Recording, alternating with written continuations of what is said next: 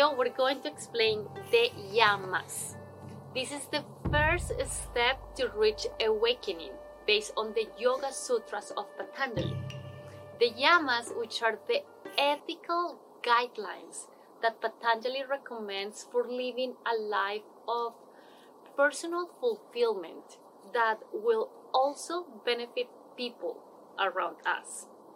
And yamas literally means restraint in Sanskrit. So there are five yamas, and these are the things that we should not do to others.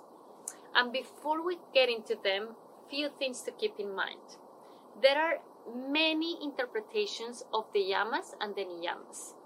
This text was written in Sanskrit and it was translated many times.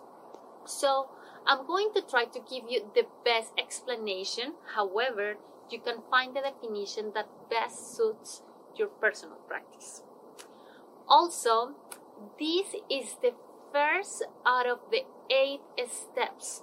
So if you think about it, the practice of the breathing techniques or the yoga postures without practicing these yamas could discredit the full benefits that these powerful practices have to offer us. Just think about it.